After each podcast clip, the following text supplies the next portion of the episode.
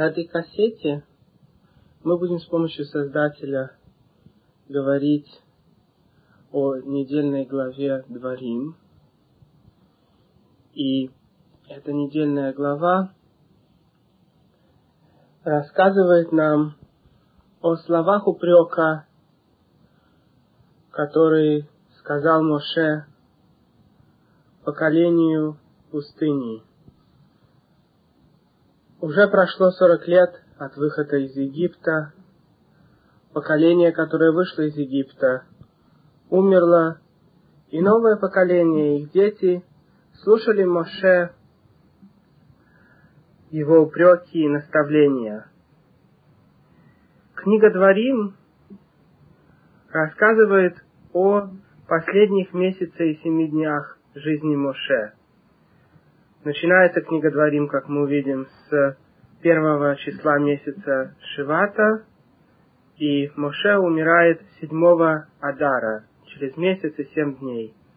Поэтому все, что написано в книге Дворим, было рассказано Моше за эти 37 дней его жизни, когда он снова упрекал народ и повторял с ними все заповеди. Почти все заповеди, упомянутые в предыдущих книгах, снова упоминаются в книге Дворим, и как обычно, каждая заповедь Торы рассказывается в разных местах Торы с разными оттенками, с разными деталями. И в результате Талмуд, устный закон, объясняет полностью все детали заповедей и показывает подсказки на эти детали в разных местах Торы. В одном месте Торы могут быть описаны одни детали заповеди, в другом другие. И очень часто одна и та же заповедь описана в одной из трех книг Шмот, Ваикра или Бамидбар, и потом еще раз повторяется в книге Дворим с другими деталями. И наши мудрецы сообщают нам, что книга Дворим является проекцией, является зеркалом всех остальных книг Торы. И поэтому книга Дворим также делится на три части, как основные книги Торы, начиная с еврейского народа в книге Шимот, делятся на три части. Шимот – Ваикра и Бамидбар, в то время как первая книга, книга Брейшит, рассказывает только о деяниях отцов, и она является как бы корнем всех остальных книг. Но заповеди в этой книге практически не объяснены. Во всей книге Брейшит описано максимум три заповеди. И в основном книги, начиная с истории нашего народа, из наших заповедей, это Шимот, Ваикра и Бамидбар. И книга Дворим, объясняют нам каббалисты, тоже делится на три части. Первая часть супротив книги Шимот, вторая часть супротив книги Ваикра, и там основные заповеди. Большинство заповедей описаны в книге Ваикра и в середине книги Дворим. И, наконец, в последней части, супротив Бамидбар, описывается, что произойдет в будущем, благословение и проклятие, и кончается книга Дворим в своей десятой главе благословением всего народа Израиля, каждое племя, согласно его духовному корню, Моше благословил. Потому что у каждого племени Израиля был свой духовный корень, своя духовная сила, и поэтому благословение каждого племени отличалось от другого племени. Так же, как сегодня есть сефардские евреи, есть ашкенадские евреи, и среди ашкенадских и сефардских евреев есть множество разделений. И Разделение эти не случайно. Всевышний, который знает корень каждой души, посылает душу человека в определенную семью, в определенное место. Не случайно один еврей оказывается в Америке, другой в Канаде, третий в Аргентине. Все это происходит по его духовному корню, там, где этому еврею нужно находиться. И Всевышний посылает евреев исправлять во время нашего изгнания, там, где они должны исправлять, во всех странах мира, как описывает сама Тора, позже мы это прочтем через несколько глав, что евреи перед приходом Машаха будут разбросаны по всему свету. Так или иначе, книга Дворим делится на 10 недельных глав. Существуют некоторые года, когда мы разделяем книгу Дворим на 11 глав, и причина на это описана нашими мудрецами, потому что мы хотим прочесть последнюю недельную главу Визота Браха в день Симхат Тора, когда заканчивается чтение Торы, и мы начинаем Тору читать снова, и предыдущую недельную главу Газину мы должны прочесть тогда между Рошашаной и Сукотом, и иногда, раз в несколько лет, между Рошашаной и Сукотом есть две субботы, и поэтому разделяют предыдущую недельную главу Ницавим на две части, Ницавим и Ваилех. Таким образом, чтобы Ваилех прочесть первую субботу между Рошашаной и Сукотом, а главу Гаазина во вторую субботу. Поэтому бывают года, когда мы читаем 11 недельных глав в книге Дворим, разделяем пред-предпоследнюю главу Ницавим на две части, Ницавим и Вейлех. Каждая часть очень небольшая. Вы заметите эти года тем, что недельная порция, которая читается в синагоге, будет очень-очень короткой в две субботы подряд. Ницавим и Вейлех. Но большинство лет мы читаем Ницавим и Вейлех как одну недельную главу, и всего есть в книге Дворим таким образом 10 недельных глав. И объясняет нам Вильнинский Гаон, как мы уже упоминали на другой кассете, что это разделение не случайно, и каждая из десяти глав соответствует одной сфере мира Осии. И мы рассказывали на других кассетах, что такое сферы и какие есть мира. И речь идет о самом низком из духовных миров Осия, который проекция других миров, поэтому в книге Дворим повторяется то, что было сказано в других книгах. И так как мир Осия тоже делится на 10 сфер, на 10 духовных разделений, то каждая из глав соответствует одной из десяти сфер. Первая глава – это корень всей книги, глава Дворим, которую мы сейчас читаем, соответствует сфере Кетер и так далее. И последнее, благословение всего еврейского народа, 12 колен, соответствует сфере Малхут. И мы не можем сейчас останавливаться на этой идее. Это очень глубокая идея, и Вильнинский Гаон объясняет, как каждая глава соответствует следующей сфер, и почему эта глава этой сфере соответствует.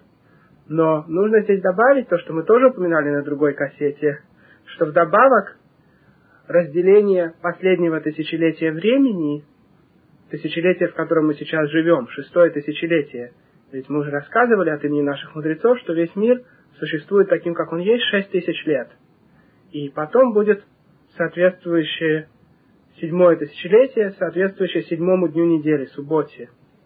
Так же, как шесть дней недели Всевышний создавал мир, а в седьмой отдыхал. Также и весь мир существует шесть тысяч лет, а в седьмой будет отдых мира, а потом начнется исправление физического мира и превращение его в духовное. Так вот, мы сейчас находимся в последнее шестое тысячелетие, соответствующее шестому дню, и соответствующее последней книге Моше Дворим. Как пишет Финицкий Гаон, сто лет этого тысячелетия соответствует недельной главе. Каждые сто лет следующей недельной главе.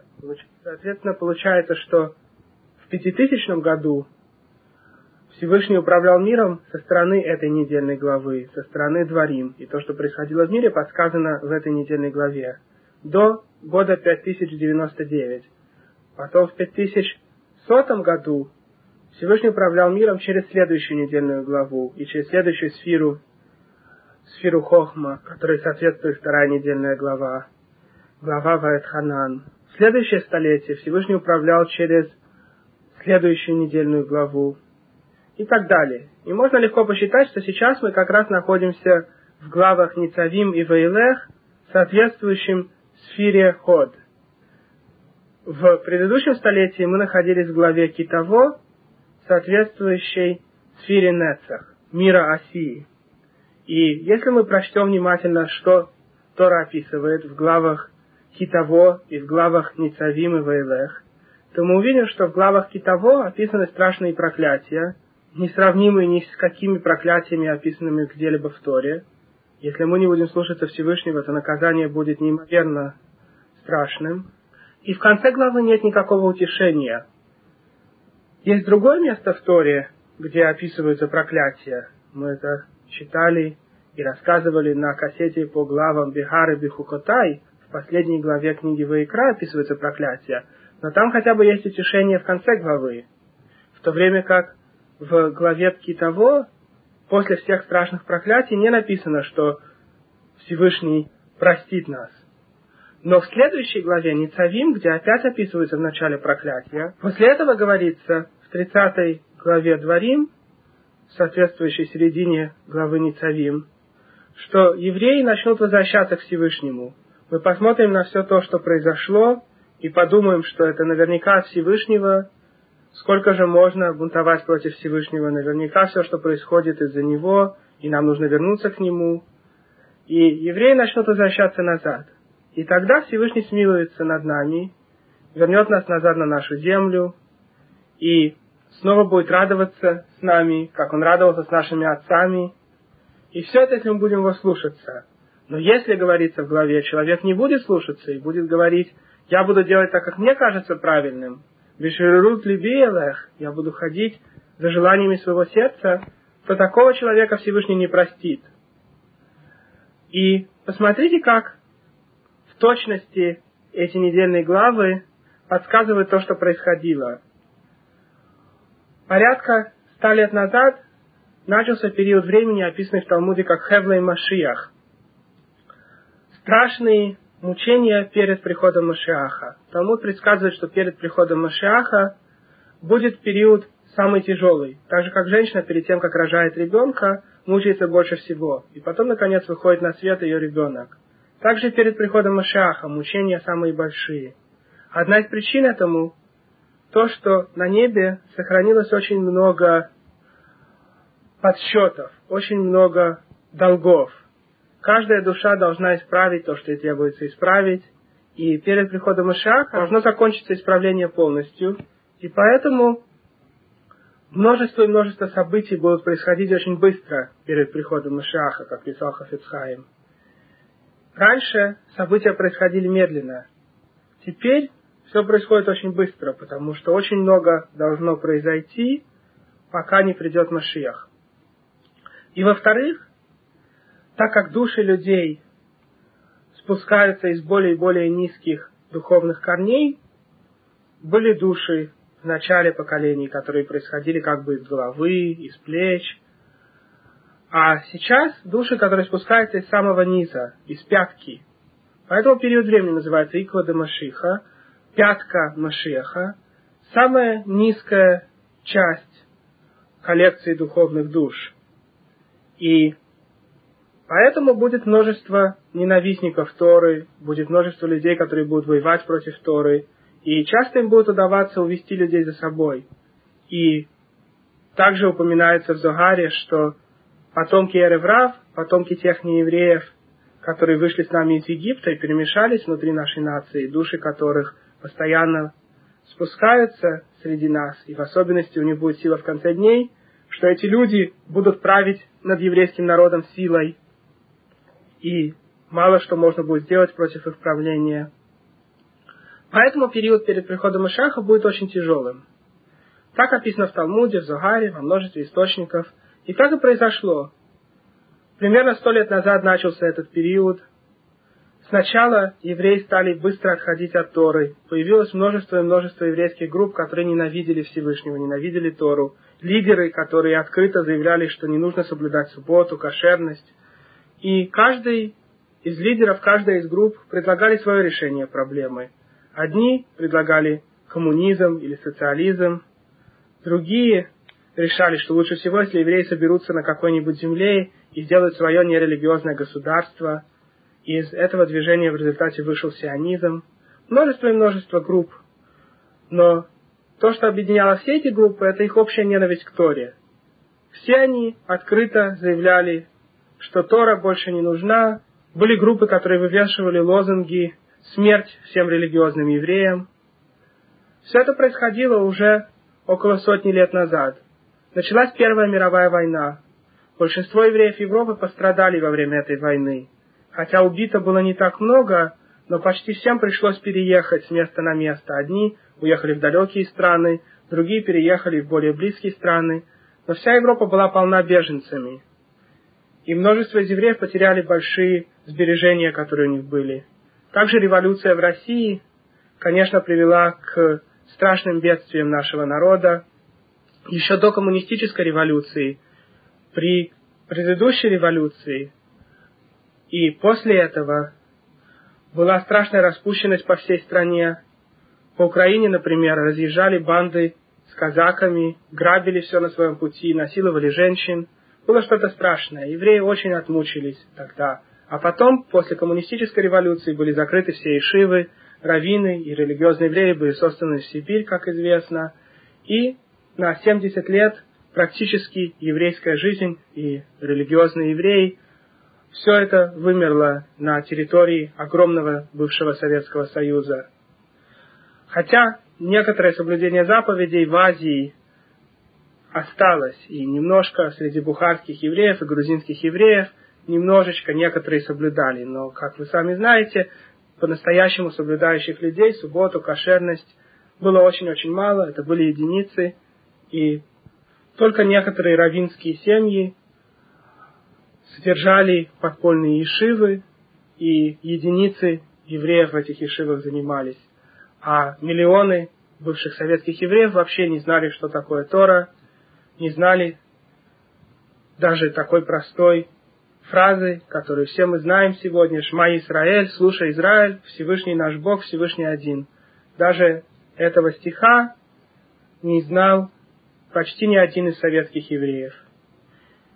Между тем, в странах вне Советского Союза евреи бедствовали очень сильно, экономика была очень испорченной после Первой мировой войны, в Америке началась большая депрессия, как известно, в странах Европы евреи тоже потеряли большое количество своих сбережений, и наказание шло за наказанием, Разные страны Европы проводили свои законы против евреев. Центр Торы в Европе тогда был в Польше. В Польше было 3 миллиона евреев. И Польша начала проводить законы против убивания животных кошерным способом. Они лишили евреев возможности есть кошерное мясо.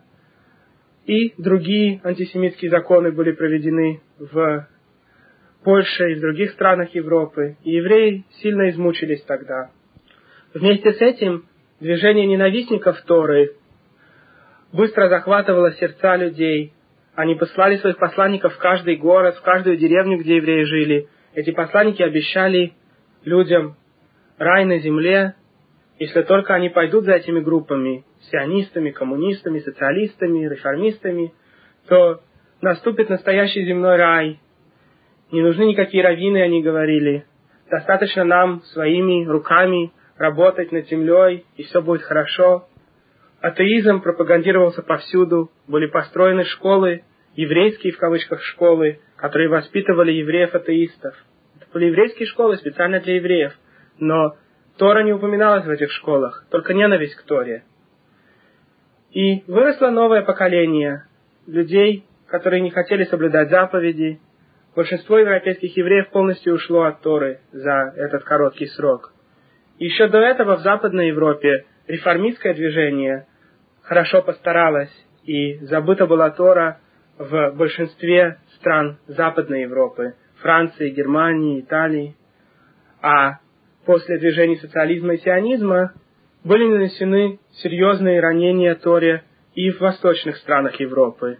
Ну и, конечно, советская Россия постаралась уничтожить Тору на всей своей территории. Где оставалось быть Торе? В Америке раввинов почти не было, ешивы почти не существовали, обычные школы, public schools, довольно быстро делали из евреев американцев, которые мало хотели соблюдать заповеди своих отцов. Их отцы казались им старомодными, со своими детальными законами соблюдения субботы. Да и многие из самих отцов не смогли соблюдать субботу в этой стране. Тогда в этой стране был шестидневный рабочий день, с понедельника по субботу включительно. То есть в саму субботу большинство предприятий были открыты. И не было тогда законов в этой стране, предохраняющих религиозного еврея. Сегодня есть такие законы, а тогда их не было. И поэтому еврей, который не хотел работать в субботу, а тем более хотел уходить и в пятницу рано зимой, когда заход солнца, как вы знаете, примерно в 4.30, человеку нужно уходить с работы в 3 часа или в 2.30 или еще раньше, в зависимости от того, насколько далеко от дома он работает. И возможности уходить с работы у большинства евреев не было, и они не выдержали испытания и стали ломать субботу. Были единицы, которые соблюдали субботу, и эти единицы должны были постоянно искать новую работу.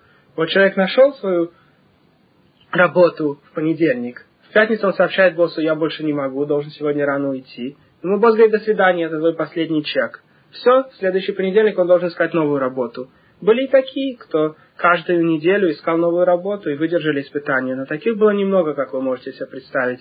Большинство евреев не выдержали это испытание.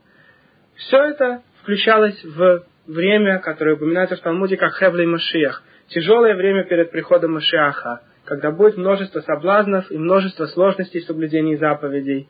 И все это происходило в разных странах мира. Практически спасения не было нигде. В любой стране мира были сложности с соблюдением заповедей. И, наконец, все мы знаем, что произошло после этого. Самое большое проклятие пока из нашей истории времен Хевлей Машиах с последних ста лет нашей истории.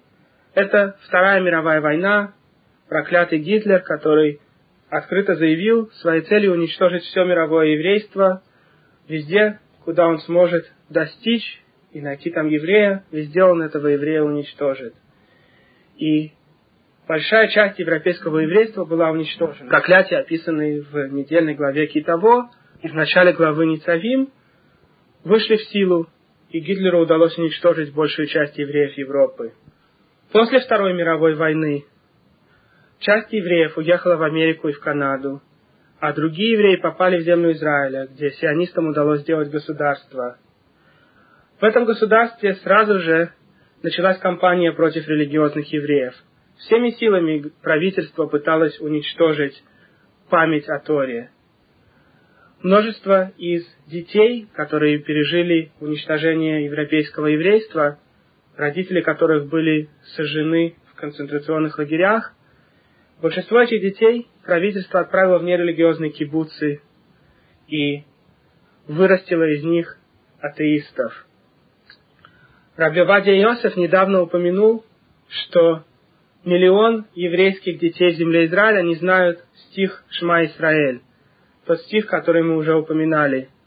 Даже стих «Слушай, Израиль, Всевышний наш Бог, Всевышний один» большинство евреев на этой земле не знают – потому что правительство очень сильно воюет против религии, а в начале своего существования государство Израиль еще в большей степени воевало против религиозных евреев. Сейчас стало немножко легче, тогда было еще труднее. Получилось, что и после Второй мировой войны соблюдение заповедей было очень трудно.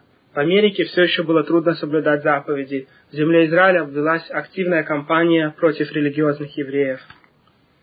И тем не менее, при ситуации, когда, казалось бы, все уже потеряно, когда реформистские и консервативные группы считали, что больше уже ортодоксальных евреев не останется, еще поколение два говорили они, и от религиозных евреев не останется ни одного человека, доживут только эти старые раввины, выжившие в Европе, и после них уже никто не будет соблюдать заповеди.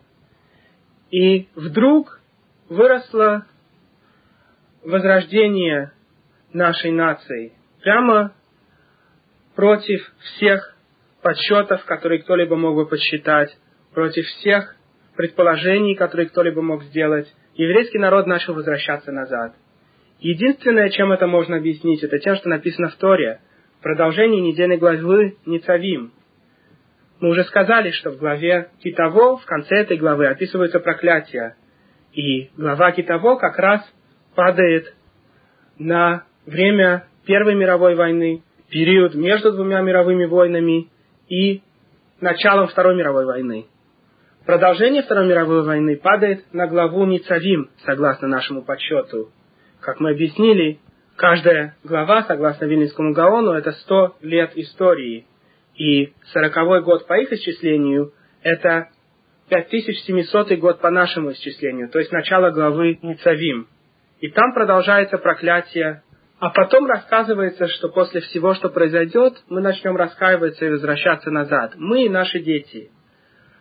И именно так и произошло. После всех проклятий, когда уже, казалось бы, все потеряно и невозможно евреям вернуться назад. Те горстки ортодоксальных евреев, которые выжили европейское страдание, которые выжили то, что происходило тогда, и которые теперь приехали в Америку, неужели они смогут вырастить своих детей, чтобы те соблюдали заповеди, как они? Неужели в Америке, в такой враждебной среде, где настолько сильно давление стать как неевреи, жить только этим миром, оламазе, неужели в Америке удастся вырастить новое поколение религиозных евреев?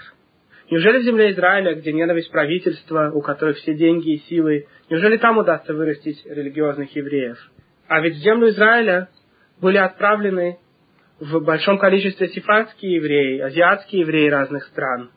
В начале создания этого государства и позже туда привозили разными способами евреев из Ирака, Сирии, северноафриканских стран, Египта, Марокко, Алжирии, Туниса и множество и множество других азиатских стран. И почти все эти евреи были насильно оторваны от религии. Их дети были забраны у них насильно, и правительство вырастило из них атеистов.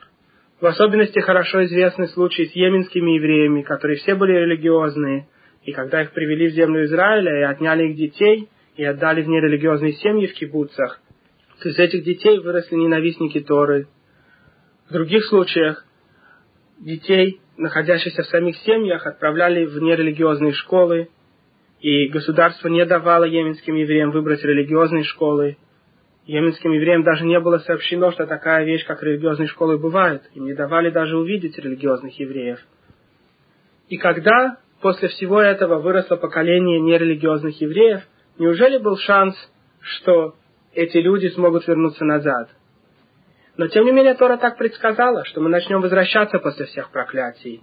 Прямо во время Хевлей Машиах, прямо во время страшных страданий перед приходом Машаха начнется возвращение евреев назад. Мы увидим все, что происходит, и вернемся назад. И именно так и произошло. Посмотрите, в Бора-парке, например, два поколения назад вообще почти не было религиозных евреев. Даже в Ульясбурге были единицы. Через поколение уже были десятки тысяч, сегодня сотни тысяч. Целые религиозные города выросли по большой территории Америки. Самые большие из таких городов, Манси, Лейквуд, насчитывают десятки тысяч семей, евреев, которые полностью соблюдают заповеди и не идут на компромиссы. В земле Израиля тоже постоянно растет число религиозных евреев. Есть очень много Баалей Шува, евреев из нерелигиозных семей, которые возвращаются назад. И также у религиозных евреев множество детей, и им удается сохранить этих детей, чтобы дети не поддались влиянию извне. И большинство религиозных детей в религиозных семьях остаются религиозными. Таким образом, число религиозных евреев сегодня растет очень быстро, экспоненциально. Если так же будет продолжаться, как сейчас, то нетрудно посчитать, что через одно поколение уже большинство людей, которые называют себя евреями, будут религиозными. Ведь посмотрите, у нерелигиозных евреев продолжение обычно не больше одного-двух поколений. Если вы спросите сегодняшних нерелигиозных евреев, кто были их дедушки, их дедушки были религиозными евреями. Не потому, что тогда все евреи были религиозными. Два поколения назад, в поколении наших дедушек, тоже уже было много нерелигиозных евреев. Но потомки тех нерелигиозных евреев сегодня перемешаны среди неевреев. Единственные евреи, которые сохранились, это потомки религиозных евреев – если хотя бы удастся сохранить всех наших детей и внуков, чтобы они остались религиозными, то через поколение два подавляющее большинство евреев будут религиозными. Я уж не говорю о всех тех Балет Шува, евреев, которые возвращаются назад из нерелигиозных семей. И это происходит постоянно. Все это мы видим своими глазами, и все это предсказано в нашей Торе. Но что же насчет Хевлей Машиах, страданий перед приходом Машиаха? Может быть, эти страдания уже закончены? Были страшные страдания во времена Первой мировой войны, потом во время периода после этой войны, потом во время Второй мировой войны, потом, когда евреи, которые пережили Вторую мировую войну, этих евреев было немного в Европе, переехали в большой части в землю Израиля, а также множество азиатских и северноафриканских евреев переехало туда, и им постоянно приходилось воевать войны с арабами, Казалось бы, мучения не перестают продолжаться. Но на самом деле есть еще одно давление, самое важное из давлений во время Хевлы Машиах. Даже если в физическом плане евреев никто не убивает, например, австралийский еврей, канадский еврей, американский еврей могут чувствовать себя сравнительно спокойно, думая, что их никто не тронет. В Америке почти отсутствует антисемитизм, и евреи могут чувствовать себя свободным народом, делающим то, что они хотят. Но существует другое давление, которое еще более опасно. Это давление на наши души. В физическом смысле Америка самая лучшая страна мира. Богатая страна, где дана свобода каждому человеку исповедовать то, что он хочет. Еврей может соблюдать заповеди так, как ему предписано. Казалось бы, нет ничего лучше Америки. И тем не менее существует очень сильное давление для еврея стать американцем. Это давление может разделиться на два типа. Первый вариант – отбросить заповеди полностью и стать абсолютно нерелигиозным евреем. И, к сожалению, немало евреев так и поступило во время истории этой страны. Сюда ведь приехало много миллионов евреев в течение истории, и только единицы остались верны Торе. Большинство и их потомки отбрасывали заповеди, как мы уже рассказывали. Практически почти все евреи, которые приехали до Второй мировой войны, не сохранились, и их дети и внуки стали неевреями. Только в основном те евреи, которые приехали после Второй мировой войны, те из них, которые были религиозными, и тогда с ними приехало множество раввинов, крупных раввинов в том числе, которым удалось организовать ешивы, организовать колылы, организовать школы для девушек, только тогда удалось сохранить детей религиозных евреев. И, тем не менее, постоянно существует это давление, и постоянно есть какие-то единицы, которые хотят уйти и стать как неевреи. Но, кроме того, есть еще второй вид давления. Остаться снаружи религиозным евреем, это может быть человек с длинной черной бородой, с пейсами, в длинном сюртуке, и, тем не менее, быть в душе неевреем. Человек может рассуждать как нееврей, жить как нееврей комфортами этого мира, быть далеким от Всевышнего. И тем не менее, снаружи он может показаться очень кошерным евреем. Но внутри этот человек хочет того же, что хочет его нееврейский сосед. Он хочет иметь красивую большую машину, красивую большую виллу, дачу, ездить на отдых в Голливуд или в Дисней Ворлд. Ведь сегодня есть даже возможность поехать на Песах, на пасхальный седер в Disney World. Четыре вопроса там спрашивает Микки Маус. Насколько уже можно интегрировать нееврейскую культуру в нашу религию? Трудно винить каждого отдельного еврея. Понятно, что давление очень велико, и очень многим хочется иметь то, что имеет нееврей, только в кошерном виде. Они хотят есть ту же пищу, только в гладкоша, в модификации. Конечно, это гораздо лучше, чем если бы они отделались от наших заповедей полностью, но и не это то, что хочет Всевышний. Всевышний хочет, чтобы мы соблюдали наши заповеди и полностью отдавали себя Торе и соблюдению заповедей. Он не хочет, чтобы мы делали из иудаизма модификацию, которая больше всего подходит к нееврейской культуре. Почему множество женщин носят такой парик, который носят актрисы в Голливуде? Даже те раввины, которые разрешают женщине носить парик, мы рассказывали на других кассетах, что замужняя женщина или женщина, которая когда-либо была замужем, обязана покрывать волосы полностью. И парик разрешается многими раввинами, как покрытие волос, а есть раввины, которые требуют, чтобы покрывались волосы каким-то другим покрытием, например, снуд или косынкой. Но главное, чтобы волосы были полностью покрыты. Но даже те раввины, которые разрешают парик, без сомнения, они не разрешают такой парик, который выглядит в точности, как обычные волосы. Какой парик носят актрисы в Голливуде?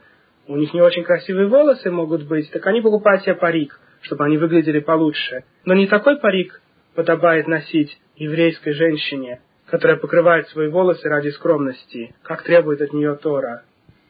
К сожалению, именно там, где наибольшая святость, именно там нечистая сторона имеет наибольшую силу так как наибольшая святость в скромности еврейской мамы, если еврейская женщина скромно одевается и полностью покрывает свои волосы, то книги Кабалы и книги Талмуда обещают великую награду ей и ее семье, и обещают, что у нее будут хорошие дети. И именно поэтому такая огромная сила у нечистой стороны в этих вещах. Сатан знает, что если он уговорит еврейскую женщину одеваться нескромно, то тогда ему удастся иметь большую силу над ее детьми, ее дети будут иметь большую яцергара, может быть, удастся ее детей полностью совратить с правильного пути. Поэтому так велика Ецерхара, так велико дурное наклонение именно по отношению к скромной одежде, что даже в религиозных общинах, где в принципе люди соблюдают заповеди, множество и множество женщин одеваются не так, как положено, и ищут себе оправдание, одеть юбку немножко короче, чем положено, или юбку, которой разрез, или одеть платье, у которого вырез впереди или сзади, или короткие рукава.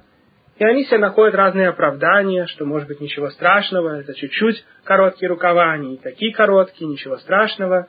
У них много есть оправданий, которые Яцерхара им предлагает. Только перед Всевышним эти оправдания не будут стоять в день суда, когда Всевышний откроет Тору и спросит, почему ты одевалась нескромно? Посмотри, сколько ты испортила в духовных мирах, сколько ты испортила в этом мире, сколько ты испортила тем, что своей одеждой ты привлекала взгляд мужчин. Смотри, сколько грехов на твоей душе за все, что ты наделала.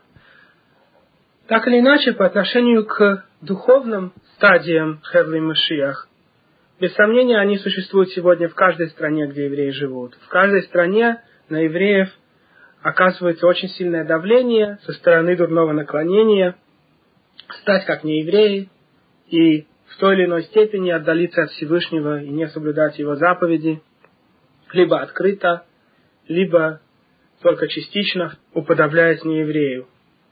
Но кроме этого, существуют и физические виды давления, даже сегодня. Вот до полугода назад евреи чувствовали себя сравнительно безопасно в Америке. Мы предполагали, наверное, что только в земле Израиля евреи гибнут каждый день, и каждый еврей боится выйти из дома, не знает, вернется ли он живым назад, потому что там постоянно выходят арабы и взрывают себя прямо на площадях или в людных зданиях. Но в Америке евреи чувствовали себя довольно-таки безопасно. Что может случиться? Здесь, в этой самой богатой и самой сильной стране мира, огромная армия, атомные бомбы, лучшая техника, FBI, CIA, Здесь ничего не может нам повредить. Это в земле Израиля, думали они, люди могут танцевать в здании во время свадьбы, и пол здания просто обрушился, и множество людей погибло. Это потому, что в земле Израиля они не знают, как строить, но в Америке они знают, как строить. В Америке строят здания, которые никогда не рушатся. Все строится очень сильно, здорово, таким образом, чтобы выдержать любую атаку, даже если взрывают бомбу прямо в здании, ничего со зданием не случается, потому что здание строят таким образом, чтобы выдержать взрывы бомб. Так мог рассуждать любой американский еврей, пока не произошло то, что произошло около семи месяцев назад, когда два самых высоких здания Нью-Йорка были, как мы все знаем, разрушены с помощью двух самолетов, которые были введены террористами в эти здания. И все люди, которые находились в этот момент в зданиях, умерли, те, кто не успели выбраться из зданий, пока эти здания не упали. И множество людей также погибло во время, когда самолеты влетели в эти здания. И некоторое количество людей погибло, находясь внизу, когда эти здания упали. Ведь большинство людей не ожидало, что эти здания упадут. Наоборот, правительство посылало пожарников наверх этих зданий, думая, что они еще смогут затушить пожар. Да и, скорее всего, сами террористы не ожидали, что их акции приведут к такому, в кавычках, успеху, что им удастся не просто снести несколько этажей здания, а уничтожить здание полностью. И, конечно, долгое время почти весь Нижний Манхэттен был закрыт, и мы уж не говорим о всем финансовом ущербе, который был принесен, и о том воздухе, которым мы дышали даже здесь, в Бруклине, тем более в Манхэттене, воздухе, который включал в себя всевозможные ядовитые химикаты и все, что вышло из этих зданий при их разрушении. Об этом мы сейчас не говорим. Поговорим только о людях, которые умерли. Среди этих людей были также религиозные евреи. Их было не очень много, как мы позже расскажем. Немало чудес было совершено Всевышним, чтобы как можно меньше религиозных евреев погибло при разрушении этих зданий. И тем не менее несколько таких человек было. И мы не можем сказать с точностью, что все эти люди были злодеями, хасве шалом. Что наверняка, раз они умерли, значит, они сделали что-то очень плохое, и Всевышний их за это наказал. Потому что мы знаем из слов наших мудрецов во многих местах, что бывает, что довольно-таки праведный человек наказывается либо за то плохое, что он сделал в предыдущей своей жизни, либо просто приходит время его уйти из этого мира. Иногда человек должен уйти из этого мира сравнительно молодым. Не всем предписывается жить длинную жизнь. В зависимости от того, что этот человек должен был исправить в течение своей жизни, ему предписывается какое-то количество лет здесь жить. Есть люди, которые умирают в два года. Рождается ребенок, живет два года, и после этого Хази Шалом умирает, потому что больше ему не требовалось исправлять в этом мире. Ему только нужно было побывать в этом мире еще на два года. И Всевышний выбирает ту семью, которая должна этого ребенка иметь, которым тоже требуется послать определенное количество страданий. Ведь это же очень больно для семьи, когда их двухлетний ребенок умирает. И таким образом исправляется и ребенок, и его родители. Все Всевышний посылает с точностью до каждой мелочи, которая с нами происходит. Даже если человек поранил свой палец, говорится в Талмуде, это все происходит с неба. Если Всевышний хотел, чтобы этот человек поранил свой палец, немножко разрезал свой палец, то это произойдет.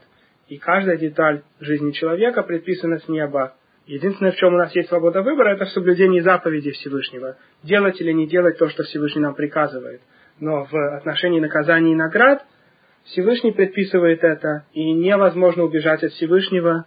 Если Всевышний предписал, чтобы эти люди умерли в этот день, то так и произошло, и мы не можем полагать, что в точности каждый из этих людей заслужил своими акциями в этом мире сейчас свою смерть.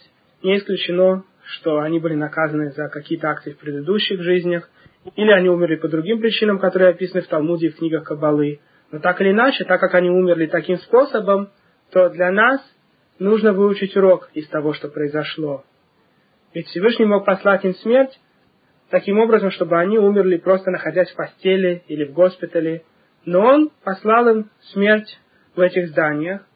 И все, что произошло в этих зданиях, служит для нас очень важным предостережением. Чтобы мы не думали, что опасность только у евреев в земле Израиля. Опасность есть везде. Прежде чем мы продолжим рассказ о истории с двумя башнями, центром всемирной торговли, я хотел бы рассказать, как венгерские евреи жили во время Второй мировой войны. Мой рассказ основывается на том, что я читал в книгах очевидцев, евреев, которые сами жили в Венгрии в это время. И в основном эти рассказы совпадают. И вот один из примеров. Мальчик смог убежать вместе с своим отцом из Чехословакии во время Второй мировой войны, когда чехословацких евреев отправляли в газовые камеры, и, находясь в Венгрии, пытался рассказать венгерским евреям о том, что происходит. И они просто не верили. Он рассказывает, например, как однажды он был в бане, и евреи там рассказывали о войне и о продвижениях немецкой армии. И он сказал, вы знаете, что сейчас евреев убивают в тысячах каждый день. Немецкое правительство убивает польских и чехословацких евреев каждый день в тысячах. И эти люди просто не верили и сказали ему, чтобы он замолчал и не говорил глупости. Но потом пришел черед венгерских евреев. В конце Второй мировой войны, два года до окончания, немецкое правительство дошло и до них. И потом, за последний год войны, была уничтожена большая часть венгерских евреев. Вы видите, насколько люди могут быть нечувствительны к тому, что происходит. Большинство евреев Венгрии считали, что их все, что происходит вокруг, не коснется. Они чувствовали себя довольно-таки предохраненными венгерским правительством, надеясь, что Венгрия им поможет. Только в Польше или в Чехословакии, где правительство ненавидели евреев в большей степени, только там могут евреев убивать или мучить, только там могут их передать в руки нацистов, но в Венгрии такого не произойдет. Но в результате то же самое произошло и в Венгрии, только немножко позже. Поэтому мы не должны смотреть на то, что происходит в земле Израиля сейчас, думая, это только там, до нас дело не дойдет. Мы видели уже один раз, немножко больше полугода назад, как похожее произошло и около нас. Только в земле Израиля происходят маленькие самоубийства часто, а здесь произошло одно, но сразу же уничтожило множество и множество людей. Нигде человек не может быть спасен от пробуждения. Всевышний хочет нас пробудить. Во время Первой и Второй мировых войн и того, что происходило после этого, еврейский народ немножко пробудился. Большинство евреев больше не тянулись к физическим богатствам. Ведь множество евреев жили очень богато в Европе до Первой мировой войны, и некоторые сохранили свое богатство и после Первой мировой войны. в особенности в Венгрии и Чехословакии было очень и очень много чрезвычайно богатых евреев, евреев-миллионеров. Я уже не говорю об Австрии и Германии. Во всех этих странах были в большом количестве евреи-миллионеры, у которых было все. И когда эти евреи были отправлены в концлагеря, и у них было отнято все, что они имели, и после всех мучений они остались живы и уехали, скажем, в Америку после Второй мировой войны, они уже не ценили физические богатства в особенности, потому что они понимали, что все, что можно накопить, можно также потерять, и человек в результате остается, как и был, когда он родился с ничем, и все только зависит от доброты Всевышнего, и только с помощью его чудес можно выжить в этом мире. Так произошло после Второй мировой войны. И поколение евреев, которое тогда приехало в Америку и в землю Израиля, в основном хотя бы отделалось от своей привязанности к физическому миру. Но прошло с тех пор два поколения. В основном сегодня уже вырастают внуки тех людей. И они не знают и не видели то, что происходило. Максимум они слышали понаслышке о том, что произошло с их дедушками и бабушками. И поэтому эти люди вырастают опять с желанием физического мира.